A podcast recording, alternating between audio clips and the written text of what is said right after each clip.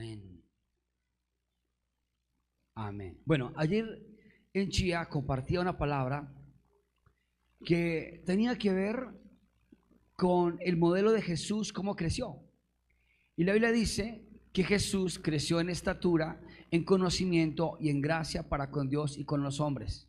El tema decía que si nosotros somos imitadores de Dios, tenemos que estar todo el tiempo en continuo crecimiento. Amén. O sea, no me cabe en la cabeza y me resisto a pensar que en cinco años estemos igual. Dile que está al lado, en cinco años estamos en otro nivel. Ahorita estamos, como ustedes saben, en agosto. Nos quedan unos cuantos meses, muy cortos. Sí, ya eh, estamos a más de mitad de año. Pero yo creo que aún si tomamos decisiones, si aplicamos buenos hábitos, puede llegar diciembre y podemos ver resultados maravillosos, más poderosos que lo que ha pasado en el año. ¿Me copian o no? ¿Sí lo creen o no? Porque Dios es un Dios de crecimiento. Dios es un Dios de abundancia. Dios es un Dios de frutos. A Dios le fascina, a Dios le encanta eh, que tú des fruto y que tú y yo nos desarrollemos. Hay personas, y en esto eh, comparto ya para entrar en la palabra como tal, hay personas que les incomoda el fruto y sobre todo que no sea de ellos, de otros. Yo me acuerdo que antes me rodeaba en la iglesia de personas que les incomodaba el fruto, que les incomodaba si alguien tenía. Entonces, ahí conocí una, una, una chica, ¿sí? Que si una otra chica compraba zapatos, comenzaba a mirarla como fastidiada y lo único que decía de manera directa y sin filtro era, ay, yo quiero unos iguales. Y mantienen todo el tiempo envidiando lo de los demás. Pero hoy quiero decirles algo especial. Hoy Dios quiere traer una palabra para nosotros, donde, donde nosotros podamos comprender literalmente que Dios, a Dios le encanta que tú seas bendecido y que tú des fruto. Amén. A Dios le encanta que tú seas sano, que gostes de sanidad. Amén.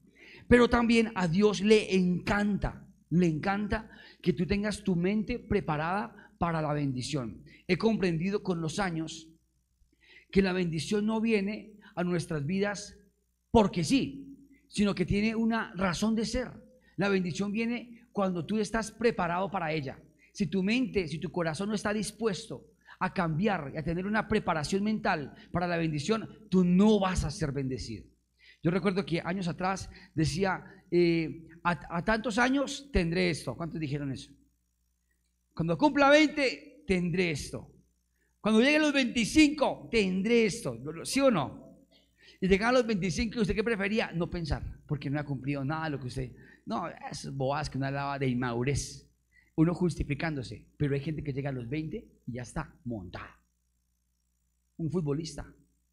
Desde muy pequeño, desde los 8 o 7 años, ya se está preparando psicológicamente, físicamente, emocionalmente para volverse un tremendo futbolista. Cuando llega a los 14, 15 años, ya está que la rompe, esforzándose y dándola toda por ser un excelente jugador y para ser fichado a los 20 años muchos futbolistas ya tienen plata, mucha, y valen miles de dólares, de euros, y son súper, hiper, mega cotizados. Está como asustando Carito ahí con sus señuelos. Y así, atentos, así uno tiene que prepararse para la bendición, porque la bendición no viene si tu mente no está lista, si tu mente no está preparada. A ver, la Biblia dice la Biblia dice, alzados, oh puertas, vuestras cabezas, y entrará el Rey de Gloria. ¿Quién es ese Rey de Gloria? El poderoso valiente en batalla. Miren esto. Lo que dice el salmista es, alzaos vuestras cabezas y preparaos para que entre el Rey de Gloria. Juan el Bautista lo dijo diferente, preparad, preparad el camino, porque vendrá uno después de mí. O sea, Tú tienes que preparar tu mente, tu corazón, levantar tu cabeza para poder ser bendecido. ¿Me estás copiando? A mí me parece estúpido venir a la iglesia a chatear. Tú vienes preparado a recibir palabra. Tu mente está abierta, preparada desde antes de venir, preparado para recibir lo que Dios te va a decir. De esa manera se garantiza que tú no te a quedar dormido. Entonces estás como a la expectativa, preparado a que algo poderoso va a venir. Yo quiero hablar de algo especial, lo que tenemos que transformar para poder ser bendecidos. Tenemos que prepararnos para ser bendecidos. Yo titulé, yo titulé esta predicación Metanoia. Dígale que está al lado, Metanoia. ¿Y qué es eso? Transformación, cambio mental. Romanos capítulo 12, verso 2. Dice, no os conforméis a este siglo, sino transformaos por medio de la renovación de vuestro entendimiento, para que comprobéis cuál sea la buena voluntad de Dios, agradable y perfecta. Me gusta esa parte final, dígalo conmigo en voz alta, agradable y perfecta. Otra vez, agradable y perfecta. Otra vez, agradable y perfecta. Dice la Biblia aquí el apóstol Pablo, no se conformen a este mundo. Y otra versión dice, no se amolden a este mundo, no se acostumbren a los pensamientos del resto de la gente. Miren, yo les voy a decir algo y lo puedo decir con autoridad aquí parado, en el nombre de Jesús. Con autoridad lo puedo decir, con autoridad. A mí no me gusta ser igual a la gente. A mí no me gusta ser igual. Yo procuro vestirme no a la moda, sino a mi estilo. ¿Sí me hago entender? Porque cuando alguien se pone algo de la moda, usted lo encuentra en la iglesia, en todo lado. La camiseta de moda, la de moda, la de moda, la camisa de moda, ¿sí lo han visto o no? Y uno lo ve y lo ve chévere. Los tenis de moda, yo me acuerdo que una vez entraron los tenis de moda de colores, ¿se acuerdan? Y yo me los compré porque yo sabía que todavía no se habían comprado. Me los puse y a los 15 días todos llegaron con tenis de colores. Y dije, ya, aquí murieron mis tenis. Los doné. Y no es altivez ni soberbia, es que yo quiero de algún modo ser diferente. Y cuando miraba predicadores, porque yo quería predicar de una manera, yo en un tiempo predicando, un, recién empecé a predicar eh, en células, yo predicaba como Alberto Motesi. Me aprendí la predicación de él y después mutó a Luis Palau. Y después tuvo una mutación a David Ormachea. Tenía ahí una trenza ahí. Abran sus Biblias y cuando el Señor, y me miraba así un primo, porque hable bien hermano, hable bien a la lámpara. Me decía así un primo que iba a mi célula, déjenme que estoy hablando así. Yo estaba buscando mi técnica de expresión en la homilética, pero un día le dije a Dios, Señor, yo no quiero mirar a ningún predicador, yo quiero ser la marca que tú pongas en mí. ¿Me están copiando? Y esto es bien importante. ¿Por qué? Porque Dios te va a entregar, Dios te va a entregar a lo que tú estás dispuesto a recibir.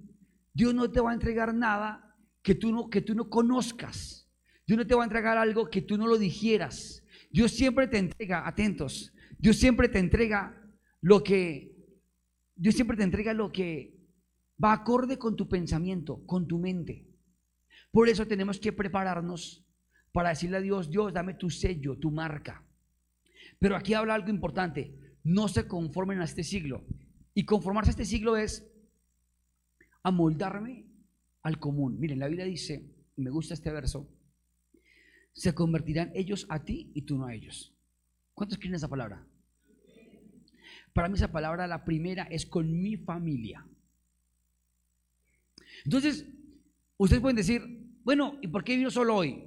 ¿A dónde dejó a su esposa? ¿A dónde dejó a su esposo? ¿A dónde dejó a sus hijos? Eh, no, no quisieron venir. ¿Y usted qué aquí solo?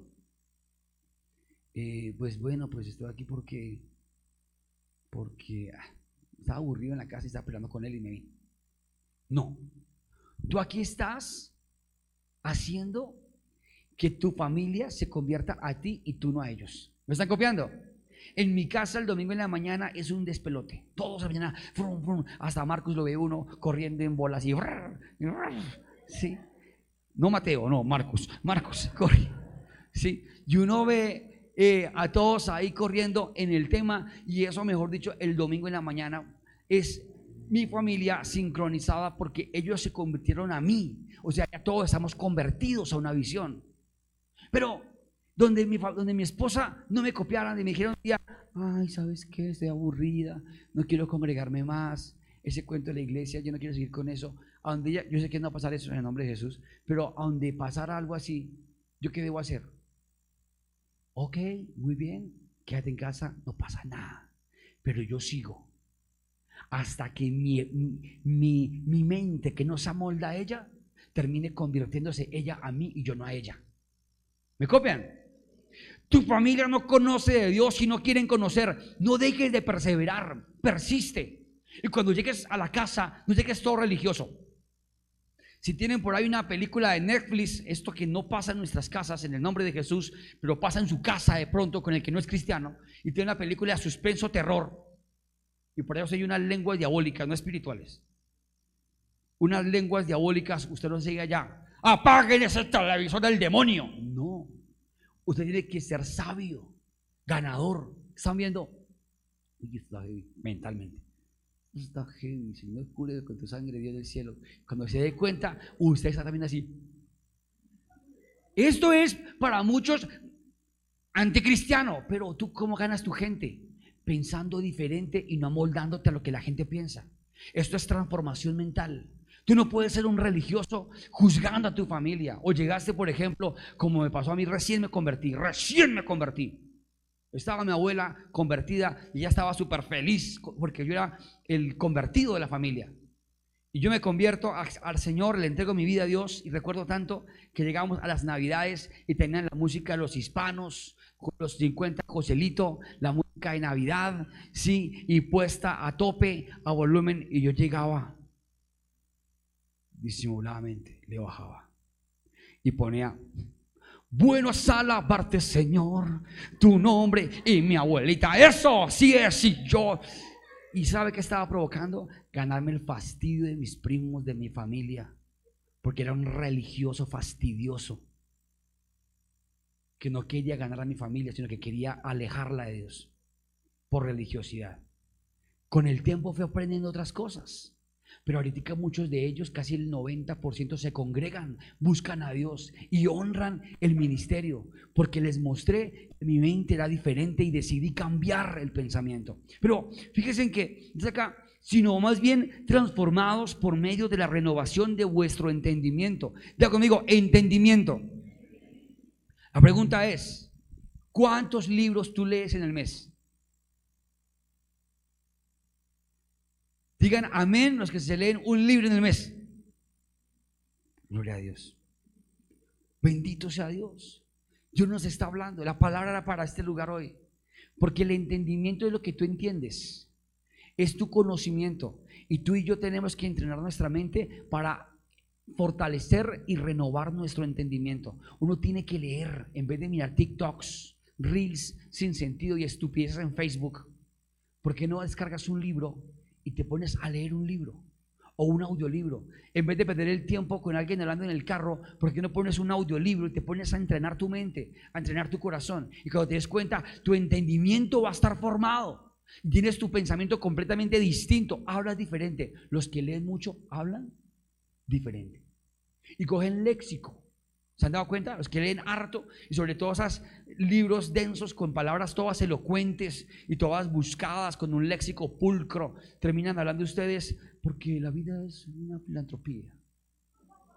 Sí, pues no es de hablar así todo ridículo, pero qué chévere que tú tengas cultura, que puedas hablar bien, que te puedas expresar y que tengas tu mente y tus pensamientos llenos de cosas importantes. Tu familia no se congrega, lee, Métete con Dios, lee la palabra de Dios. ¿Qué dice la palabra de Dios? La fe viene por el oír. ¿Y el oír por qué? Por la palabra de Dios. O sea, lo que dice Pablo es que la fe viene por él. ¿No los oí? ¿No los oí? Por el oír. ¿Y el oír por la? ¿Por la qué? Por la palabra de Dios. O sea que es, oyendo esto, nuestra fe comienza a alimentarse. ¿Me están copiando? Pero si usted deja de congregarse, su familia lee que congregarse es. Si usted deja de congregarse, su familia lee que no congregarse es bueno.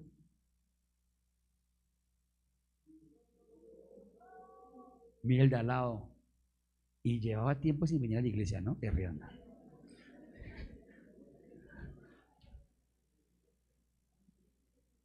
Porque porque nuestra familia, atentos, nuestra familia tiene que leer que tú eres una persona seria con Dios. De esa manera te van a copiar. Ay, no, tenemos un asado en el Parque Simón Bolívar. Vamos a llevar cometa, picnic. Primero lo primero. Si quieres, te llego donde estés y te aseguro que mi cometa va a volar más que la tuya a las 2 de la tarde. Lo vas a ver. Pero yo no negocio mi cita con Dios. Amén. Cuando tu familia vea eso, va a decir, wow, pero sin religiosidad, ¿no? No todo religioso, porque es que el diablo te arrancará de las patas. No.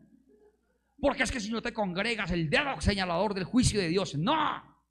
Bonito. No, no, que tengo un compromiso con Dios muy rico, bacano. Déjame, yo te llego allá, yo te llego. Pero es que es almuerzo. Yo te llego, relax. Pero la gente que comienza a faltar a la iglesia comienza a enseñar a sus hijos que no congregarse está bien. Y después como estén en las drogas o en temas fuertes emocionales o en temas de adolescencia heavy, pongan sus teléfonos en modo avión. Amén. Renueven su pensamiento.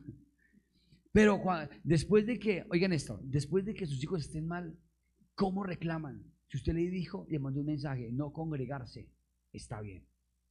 Por eso tenemos que llenarnos de Dios con la palabra de Dios. Cada vez que venimos acá, nos llenamos de Dios y nos llenamos de Dios y nos llenamos de Dios y llegamos con fe, porque la fe viene por el oír y el oír por la palabra de Dios. Esto es clave. Y el apóstol Pablo dice, no se conformen, no se queden ustedes ahí quietos, sino más bien transfórmense.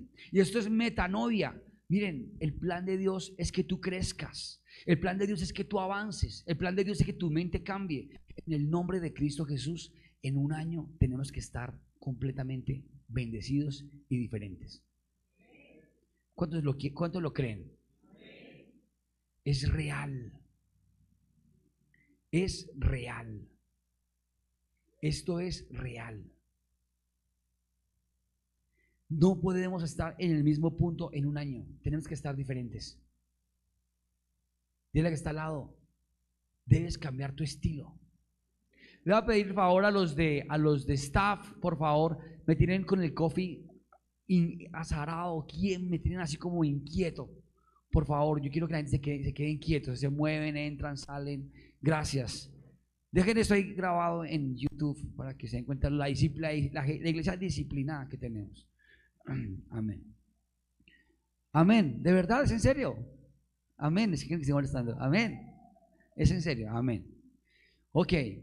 Entonces, yo creo definitivamente que lo que Dios quiere es que cambiemos nuestro pensamiento para poder poseer grandes cosas. Miren, años atrás se me dificultaba muchas cosas con la fundación, con la iglesia, pero con el tiempo me di cuenta que el trabajo de Dios en transformar mi mente hizo que mi mente estuviera más apta, más abierta para poder coordinar y administrar mayores cosas. Lo que tú tienes en este momento financieramente, mire, haga esto. Lo que usted tiene en este momento financieramente es lo que su mente puede administrar. Usted no tiene más, es porque su mente está estancada todavía. Y yo no tengo más porque mi mente está seguramente estancada.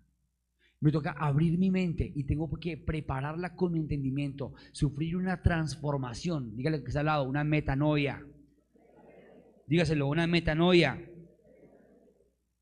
Dice Proverbios capítulo 4, verso 18, dice, mas la senda de los justos es como la aurora, que va en aumento hasta que el día es que perfecto. Acuérdense que el apóstol Pablo dijo, agradable y perfecta. ¿Hay cosas que usted ve en su vida perfectas y agradables? ¿Sí o no? Usted ve a su esposo y dice agradable y perfecto. ¿Sí? O más o menos. Agradable 80, perfecto 10.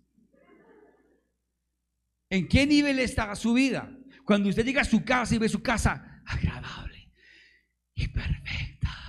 Gloria a Dios. Cuando usted ve su carro, ¿cómo lo ve? Agradable y perfecto. ¿Sí o no? Cuando usted se monta en el Transmilenio, agradable y, y perfecto.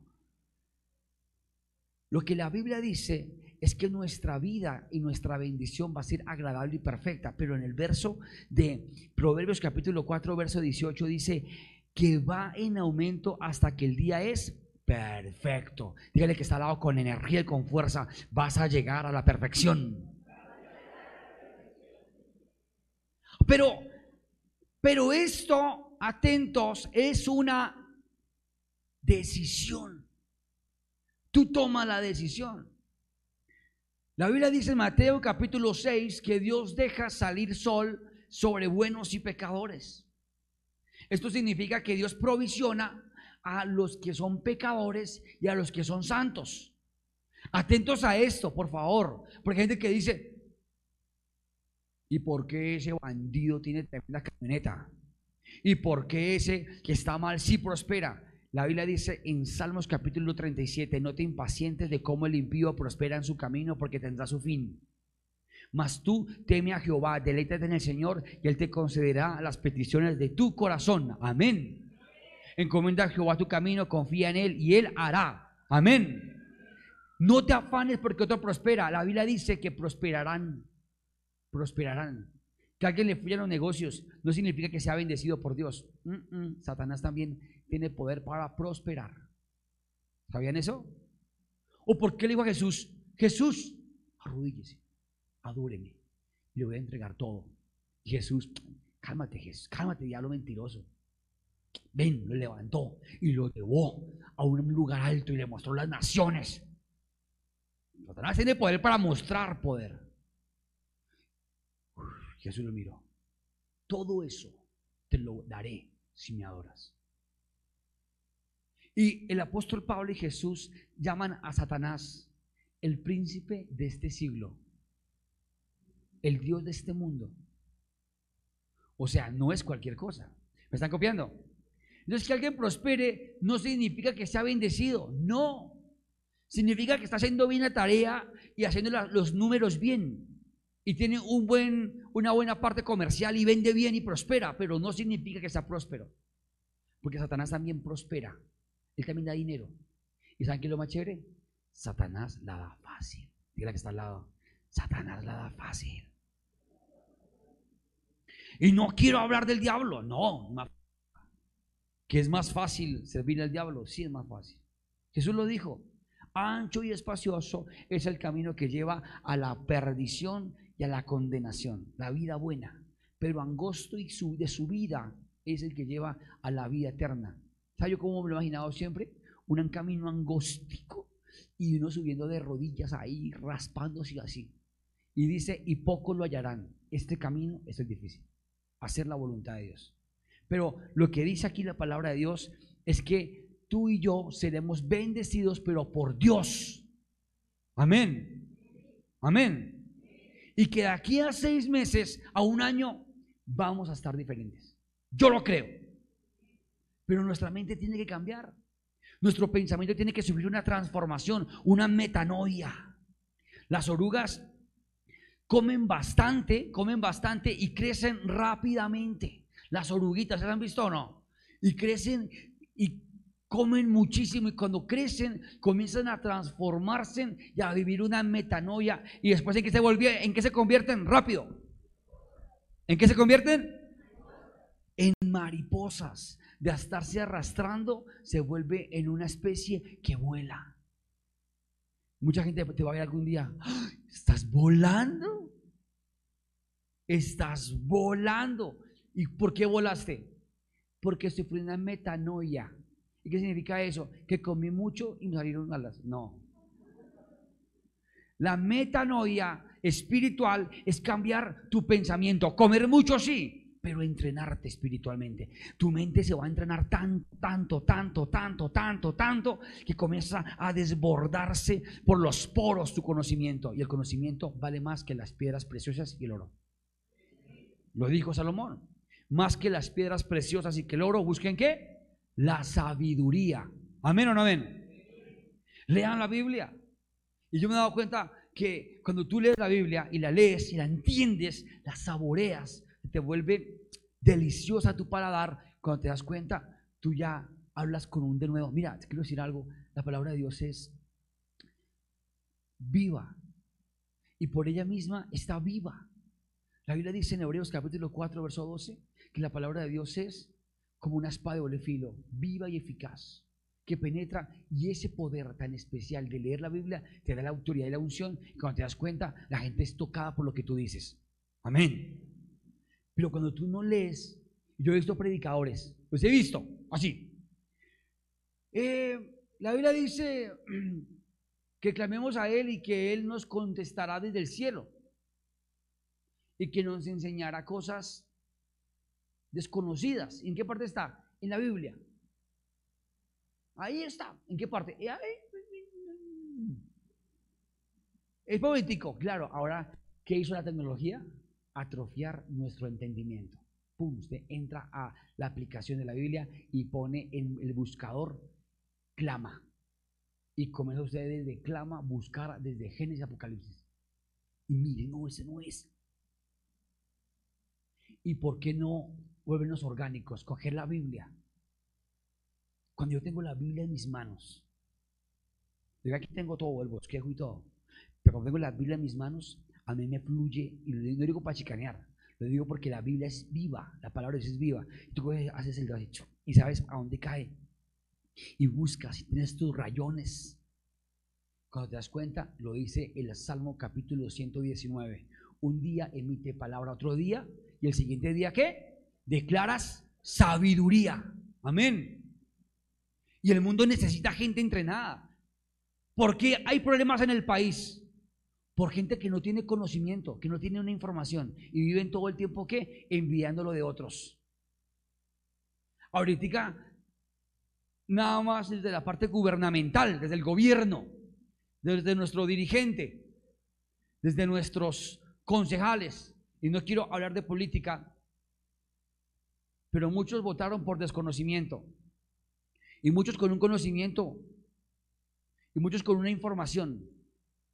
Pero ¿quién tiene la verdadera información? ¿Por qué no leemos la historia de nuestro país? ¿Por qué no sabemos qué ha, pasado por años en nuestro país? Cuando Dios pone a David a dirigir Israel, David lo puso como, lo puso como rey, pero David tuvo un, un, proceso de transformación, porque él duró años. A los 17 años, Samuel unge a David y lo pone como el rey de Israel, y David empieza, pero ¿se acuerdan que David mató a Goliat? ¿Se acuerdan o no? ¿O no? Imagínense que David mató a Goliat. Eso es un chisme cristiano.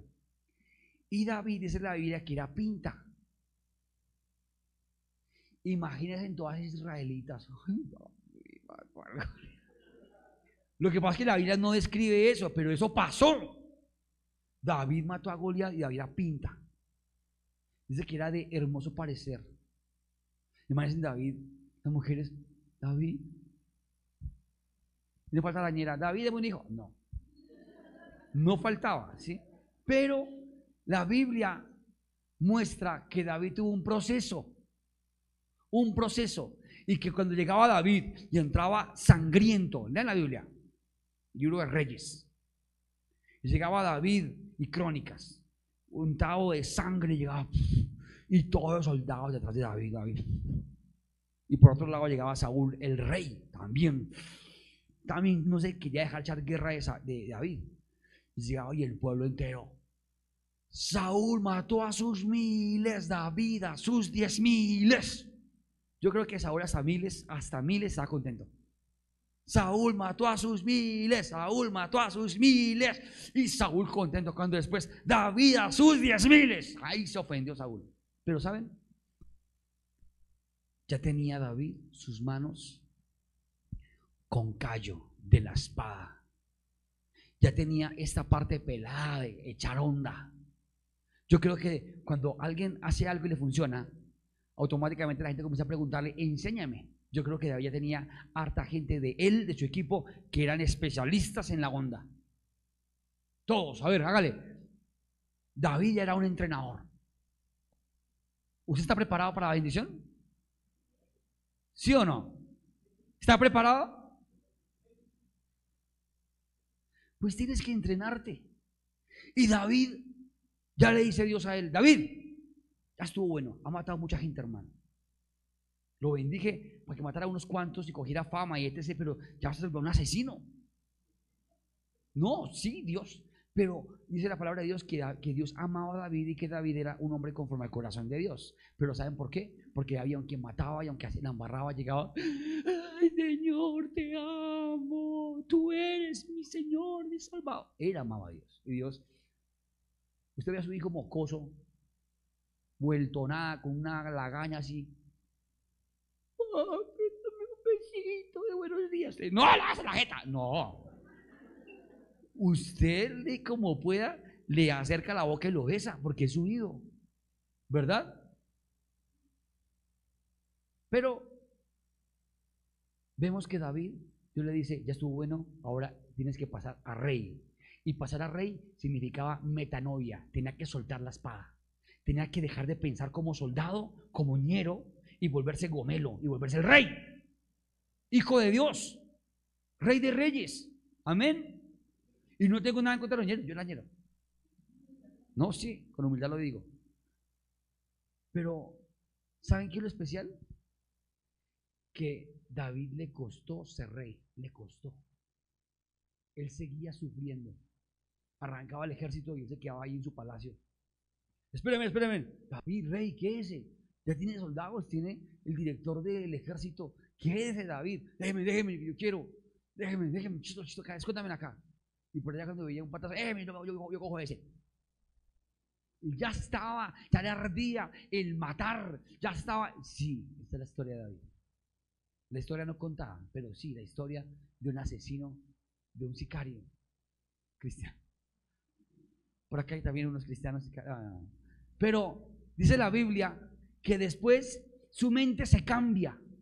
Porque él tenía que transformar, él tenía que soltar la espada y volverse rey. Y hay gente que no está dispuesta a cambiar su pensamiento y siguen en la misma posición, toda la vida batallando. Y hoy te digo a ti, ya mataste al Goliat. Ya no tienes que mostrarle a nadie que mataste al Goliat. Ya estás aquí. Cambia tu pensamiento. Amén. Yo me acuerdo que recién me convertí, entregué mi vida a Dios todo el tiempo la predicación. Yo era, yo hacía, yo, yo. Y ahora el Señor me sacó de ese mundo y usó guantes de seda, hubo guantes de esos de la basura, me sacó la basura. Yo siempre decía eso y ya estuvo, hasta que un día me quedé analizando y Dios me dice, ya esa predicación aguanta, cambie el pensamiento, hable de otra cosa, hable de la bendición que tengo para ti. Te voy a bendecir si cambias el pensamiento. Y yo vi que comencé a cambiar el pensamiento. La metanoia, ya no me arrastro, ahora tengo alas, soy mariposa, mariposa de volar, ¿no? Mariposa. Amén. A mi esposa, ¿what? Pero, pero ya Dios cambió mi pensamiento, amén. Y Dios no quiere que tú sigas pensando igual con la mano empuñada todavía, ya arrastrándote, pidiendo. No, Dios quiere que cambies tu pensamiento, que ya suelte la espada y pases a la otra posición, a ser rey. ¿Y sabe qué hace un rey? Administra. ¿Qué hace un rey? Administra. ¿Qué hace un rey? Gobierna. ¿Qué hace un rey? ¿Qué hace un rey en un reinado? Ayuda a los pobres, los reyes ayudan a los necesitados. ¿Sabían eso? Todos los palacios y los reyes tienen temporadas de ayudar a su pueblo. ¿Sabían eso? Pero un, reinado no funciona y un reino sin dinero. O sea que tú eres un rey bendecido. Amén. Señores, si soy un rey sin plata, tiene que cambiar el pensamiento y soltar la espada. Después David dejó de huir. Después David dejó de lado la cueva de Ulam. Después David dejó de sufrir. Y después David se volvió grande. Porque cambió su pensamiento. Tuvo metanoia. Cambió su corazón. Y eso es lo que tú tienes que ser. Una persona que transforma su mente todo el tiempo. Que se entrena. Amén. Dice Apocalipsis capítulo 3, versículo 20, un verso bien conocido. Dice, he aquí yo estoy a la puerta y llamo, si alguno oye mi voz y abre la puerta, entraré a él, cenaré con él y él conmigo. Para mí este verso de que cenaré con él y él conmigo, eso se llama intimidad. ¿Cómo se llama? Intimidad, intimidad. ¿Cuánto les gustaría tener un... Me van, a dar ustedes, me van a dar ustedes en esta hora con sinceridad delante de Dios un fuerte grito de júbilo los que se sienten felices con la administración actual y nuestro electo presidente, un fuerte grito, los que se sienten felices, saciados, contentos, ¿listo? No pasa nada, aquí no es nada, no tenemos exclusión, no, nada de eso. ¿Listo? ¿Ok? Márquenlo. No, no, no, no. ¿Listo? Ok, listo. Uno, dos, tres.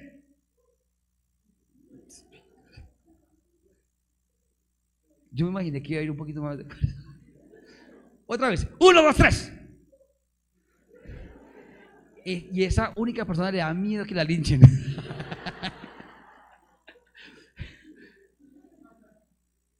fuerte, fuerte, fuerte, fuerte. Pero ustedes que dijeron que no, ustedes que no gritaron, ustedes entienden que ustedes nada que ver. ¿Se entiende, no? No estoy diciendo nada. No digo nada porque es que YouTube a veces castiga cosas, entonces no quiero. No. ¿Se entienden ustedes? ¿No? Ustedes entienden. Sí. Pero, a ver, pero les voy a decir algo. Si le llega a usted una invitación, llega alguien y dice: Hola, ¿cómo estás? Mi tío es Gustavo Petro. ¿Ah, sí? Mm. Y mi tío hizo un asado ahí en Chía o ahí en Cota, un asadito, y quiere que tú vayas. ¿En serio? ¿Te pasa salir? ¿Con Petro? ¿Pero Nicolás Petro o Petro? No, no, no, no, el presidente. No el hijo, el presidente. O que da miedo, por eso por una foto. Y usted vaya. Eh, ¿Cómo estás? Siga. Y te sientas en la mesa con él. ¿Qué quieres comer? Nada. Y menos que venga. No, usted no hace eso. Estoy seguro que no. Usted, señor presidente, ¿cómo está?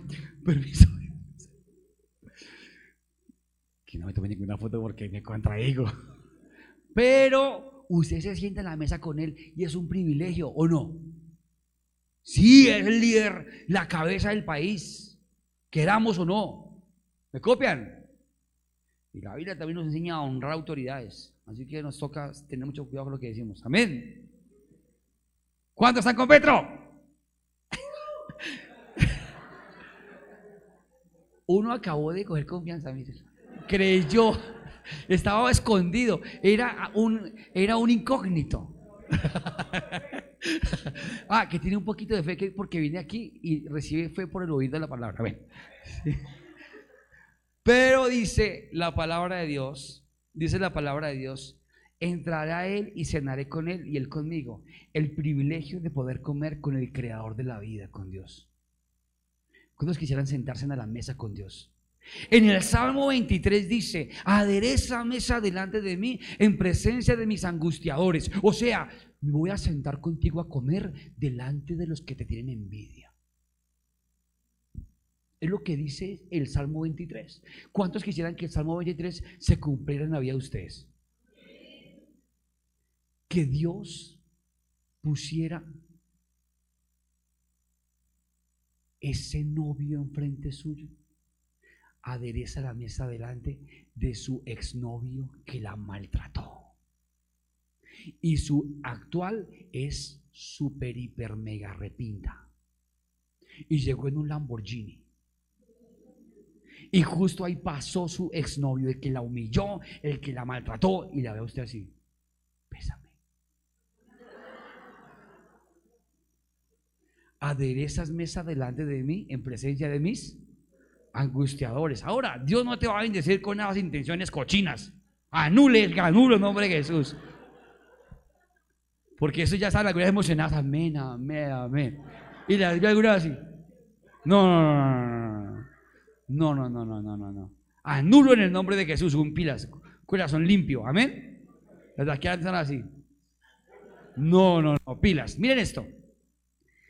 Dios nos permitirá entrar a la cena con Él con una condición. He aquí, yo estoy a la puerta y llamo. Si alguno oye mi voz y abre la puerta, yo entraré a él, cenaré con Él y Él conmigo. ¿Me están copiando? La transformación viene cuando tú le permites a Dios el ingreso a tu vida. Cuando Él ingresa, se cumple la palabra de Dios. Miren lo que dice la palabra de Dios. Y Jesús crecía en estatura. ¿En qué? En estatura, en conocimiento. ¿En qué?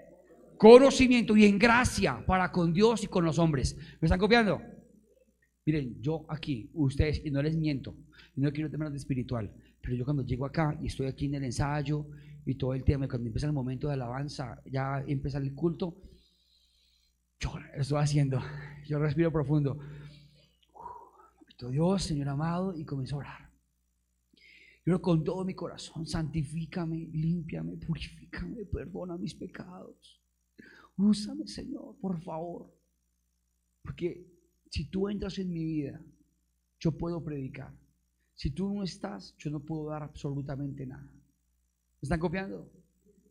Esto es clave en nuestra vida. Siempre cuando nos vamos de viaje, cogemos el carro y siempre, siempre, Señor Jesús, toma el vehículo, tú manejas, tú conduces, tú eres mi Dios, Señor, pilota este carro, manéjalo en el nombre de Jesús, conduce, Padre, te entrego las ruedas, las llantas, el combustible, todo y es tremendo champú. Ni, ni fotomultas. Porque el Señor nos indica, cámara reportada, ah, gracias Señor. El Señor Weiss, ¿no?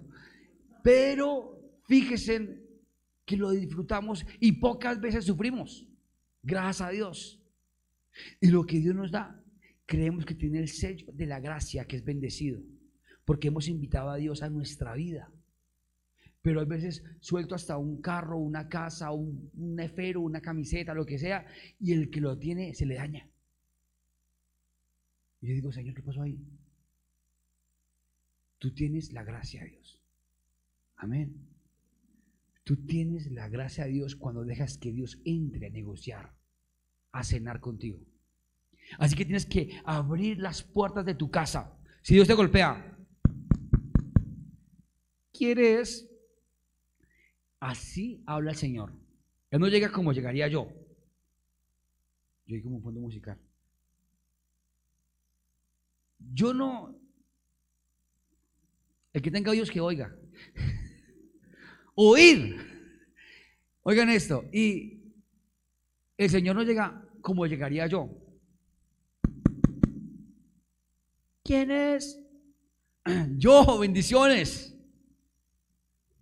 Hábleme que tengo afán. No. El Señor no llega así, el Señor llega así. ¿Quién es? ¿Quién es? Yo. ¿Quién? ¿Quién? Yo. Hable duro que no se le oye. Jesús. Jesús. Tu Dios. Porque Él habla pasito.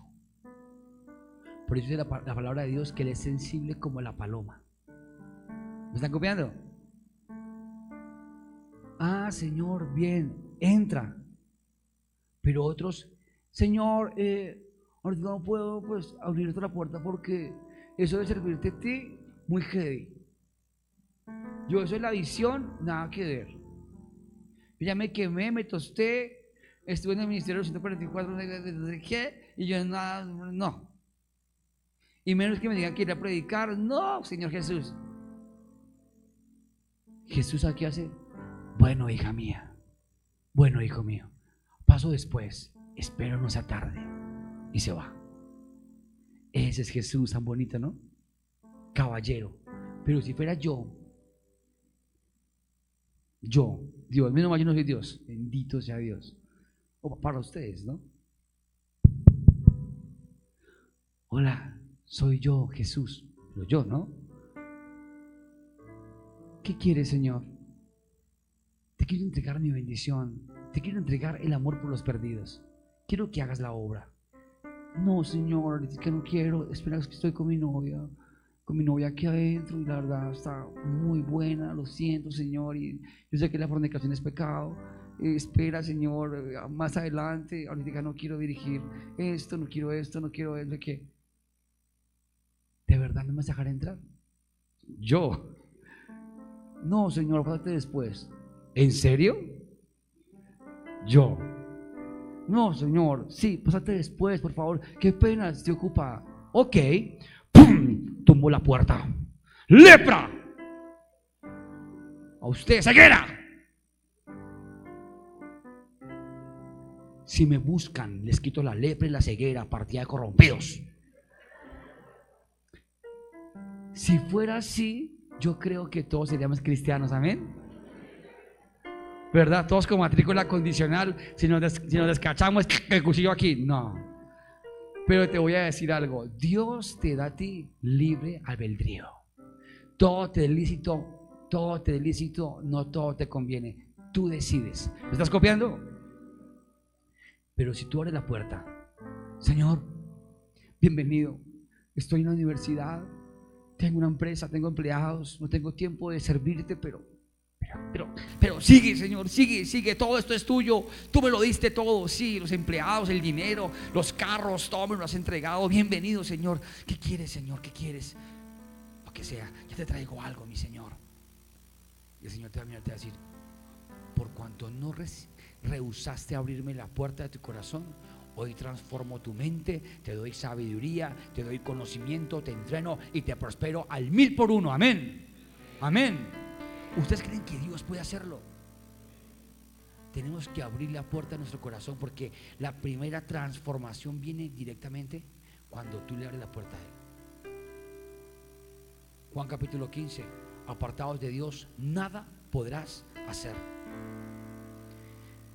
¿Y por qué esto? En el libro de Santiago capítulo 1, verso 2 dice, hermanos míos, tened por sumo gozo cuando os halléis en diversas pruebas, sabiendo que la prueba de vuestra fe produce paciencia, mas tenga la paciencia su obra completa, para que seáis perfectos y cabales sin que os falte cosa alguna. Miren, la Biblia habla de perfección. Vamos a llegar a ser perfectos. ¿Lo creen? Acá lo dice, Hermanos míos, y quiero traducirlo rápido, desglosarlo. Tened por sumo gozo cuando os halléis en diversas pruebas. Pregunta, ¿quién se siente gozoso cuando está en diversas pruebas? ¿Quién? ¿Se quedó sin trabajo? Ah, ¿De qué? Sin trabajo. Oye, ¿te quedaste sin trabajo? Sí. ¿Y no acabaste de adquirir un crédito? ¿Con finandina de un carro? Sí. Y te acabaron de entregar la casa, le estás pagando. El crédito hipotecario, ¿cómo vas a pagar ahora? no sé. Y también me enteré que tu, esposa te dejó porque te quedaste sin trabajo, ella te quería por la plata. De onda, sí. Eso es lo que la Biblia dice, que tenemos que tener gozo cuando estemos en diversas pruebas. Amén. ¿Te has varado en carretera? ¿Te has quedado pinchado? O sea, ¿te ha apagado el carro? ¿Te ha pasado algo en carretera? Me ha pasado varias veces. Les voy a decir algo. Y no lo digo por, chicanear. Lo digo con humildad. Trato de gozarme el momento. Bueno, me quedé varado, me acuerdo una vez recién casados, recién casados, hacíamos una moto. Íbamos a alta velocidad, Melgar Girardó, cerca de Pisilago. Cuando siento la moto, yo me alcancé a pilotear la moto y me ahorillé. Se pinchó la llanta atrás. Y ahí en medio de la nada. Y nosotros recién ahí, ella, ¿y hay que tiene seguro, llamas a la grúa. Y yo no, no tiene seguro, ni siquiera ni existe en el, en el No, Pero la verdad estaba ahí en llamas y miré la moto y yo, no, espérame, ya sé que me toca hacer. Voy a zafar la llanta me toca irme para Melgar. Que atacar, acomodé la moto en una, sombra, ten cuidado, pilas, si alguien te llega, te dice algo, no, nada, pilas, no sé qué, ya sin celular. Ella, yo, bueno, cogí esa, llanta, me engrasé todo, llanta pesada, paré una flota, me monté y la miré, yo, descuida de nosotros. Y recorrí todo, casi todo Melgar y no encontrábamos de llantas. Sudando o hasta la cara con esa berraca llanta. Finalmente llego y la llevo y me dice, uy, la llanta está malísima. Mire, no servía, tocaba comprar llanta. Y lo que tenía justo para el resto del viajecito que teníamos era lo que tenía, era lo que costaba la llanta. No tenía que hacer. Ya, ya ha pasado hora y media, dos horas y ella ya botada. Y yo, Dios mío, Señor, guárdala, pero ya. Pero no perdíamos la paz. Finalmente llegué, metí la llanta. Esa llanta, Dios mío, nueva. Solo que ya no sabía que le iba a decir, come llanta. Porque no había nada más. Y llegamos, y llegué allá. Evidentemente estaba allá, ahí asolada, ya preocupada. Y le digo una cosa, es más, como se siente como el aquí feo antes de llegar, que no la veía. Ya la foto así. Dios mío, ¿dónde la dejé? ¿Qué le digo a la señora Julia? Y tremendo. Pero nunca perdimos la paz. Y debemos aprender a tener un corazón de gozo. Pero acá dice, hasta que todo llegue a la perfección. Y la perfección viene, dile que está al lado, por la paciencia. Sabiendo que la prueba de vuestra fe produce paciencia, mas tenga la paciencia su obra completa, para que seas perfecto y cabal sin que te falte cosa alguna. He aprendido que la paciencia es el mejor regalo de Dios y la paciencia es fe. Amén. Paciencia. El principio de la transformación, ¿cómo se llama? Paciencia. Tú no vas a cambiar de la noche a la mañana. Tú no vas a predicar mañana súper bien. No, es más, si alguien le con el micrófono ahorita, puedes sentir con el poder. Pero les voy a decir algo. Para que tú te vuelvas un buen predicador, toma paciencia. Mis primeras predicaciones yo era el primero aburrido. Yo estaba oyendo mi predicación y yo, que la predicación y miraba a la gente entra así. Y yo, y de la piedra que me daba, ustedes pecadores, la se va la jeta. Yo estaba desesperado con mi predicación. Pero la paciencia, la paciencia genera transformación. Amén. Y ahí mismo el apóstol Santiago dice, si a alguno le falta sabiduría, pídala, el cual dará abundantemente y sin reproche. Amén. Así que tenemos que pedir paciencia, sabiduría para poder ampliar nuestra capacidad y sufrir metanoia. Dígale que está al lado con autoridad. Míralo a los ojos al que está al lado y dígale, usted tiene que cambiar su forma de pensar.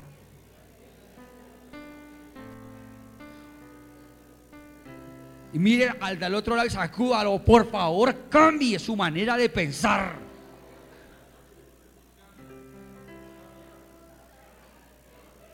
Yo veo aquí, desde aquí yo veo apenas unas cabezas.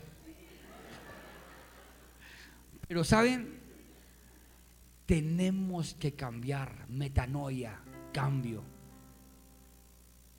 Tú vas a decir a tu familia, antes me arrastraba, era una oruga, era un gusano, ahora vuelo. Amén. Propóntelo. Ahora estoy en las alturas.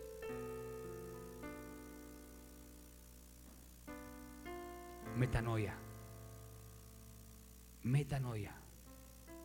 Transformación. Si tú no cambias tu forma de pensar, Dios no te va a entregar nuevas cosas. Amén. Cambia aún tu forma de hablar para que Dios te prospere. Y renueva tu entendimiento propongámonos en el corazón leer. Amén. Leer, llenarnos. Ahora, abro un paréntesis ahí. No lean estupideces. Uno, no lean novelas. Ay, es que me gusta la de él cuando se casa. No. Gente que lee novelas. Una novela no aprende nada. El que lee novelas es chismoso. Lea cosas que lo inspiren, que lo reten. Amén. Que lo inspiren, que lo llenen. Y segundo, no lean, atentos, segundo, no lean cosas que afecten su fe en Dios. No se vayan a poner a leer un ovni se llevó a Elías en el carro de fuego. No lean estupideces. Y no complementen la Biblia con libros extras. Lea cosas que lo inspiren sin que toque la Biblia o que la, abre, la, la con concordancia, algo muy mínimo, versículos muy cortos. Pero no lea cosas que tengan su propia interpretación de la doctrina de la Biblia, porque te pueden, te pueden confundir. Cuidado con lo que lees. Mire, este libro, me parece ser que Jesús como que era guerrillero. Piles con eso. Piles con eso, no leas estupideces. ¿Me están copiando? Por ahí que dijeron, lea ese libro, a Jesús le gusta la marihuana. Pilas con eso. Nada de esas cosas. ¿Me están copiando? No lea bobadas. Lea la palabra de Dios, porque la fe viene por el oír y el oír por la palabra de Dios. Vámonos en pie.